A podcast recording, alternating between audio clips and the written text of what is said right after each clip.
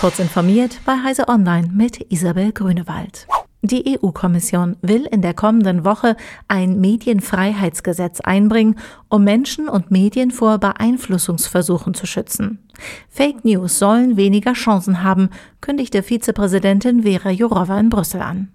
Wenn wir einen solch negativen Trend sehen, politischen Druck, wirtschaftlichen Druck, zunehmende Drohungen und Gewalt gegen Journalisten, müssen wir handeln, sagte Jourova.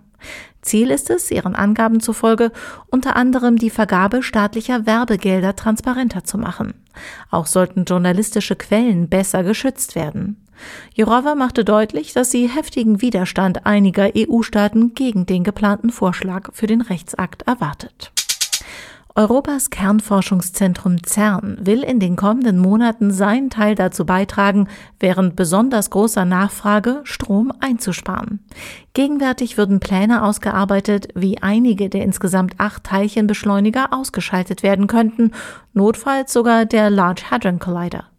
Das sagte Serge Claudet dem Wall Street Journal. Er ist für das Energiemanagement der gewaltigen Anlage zuständig.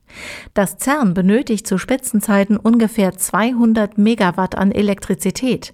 Das sei etwa ein Drittel so viel wie ganz Genf. In der Großstadt, vor deren Toren das CERN liegt, leben 200.000 Menschen.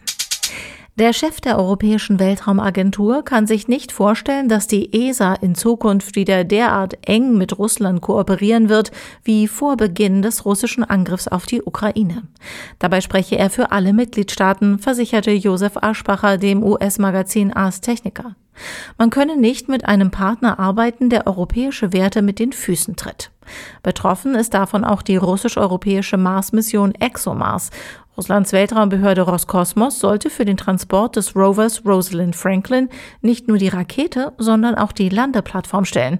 Wie es damit weitergeht, ist unklar. Ein Start wird es wohl frühestens 2028 geben. Zum Schluss noch eine Meldung in eigener Sache. An diesem Wochenende, dem 10. und 11. September, findet nach zwei Jahren pandemiebedingter Pause endlich wieder Deutschlands größter Maker-Treffpunkt, die Maker Fair in Hannover statt. An 200 Ausstellungsständen in und um das Hannover Kongresszentrum zeigen Maker aus den unterschiedlichsten Themenbereichen ihre Exponate. An nahezu allen Ständen gibt es Mitmachaktionen und kleine Walk-in-Workshops, die zum Ausprobieren und Lernen einladen. Infos zur Maker Fair und weitere aktuelle Nachrichten finden Sie ausführlich auf heise.de.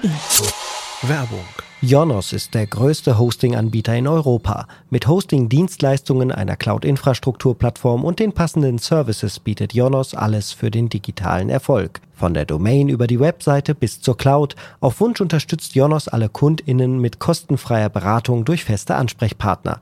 Auf dem neuen Jonos Content Hub teilen Digitalisierungsexperten ihr Fachwissen zu Webhosting, Infrastruktur und Sicherheit.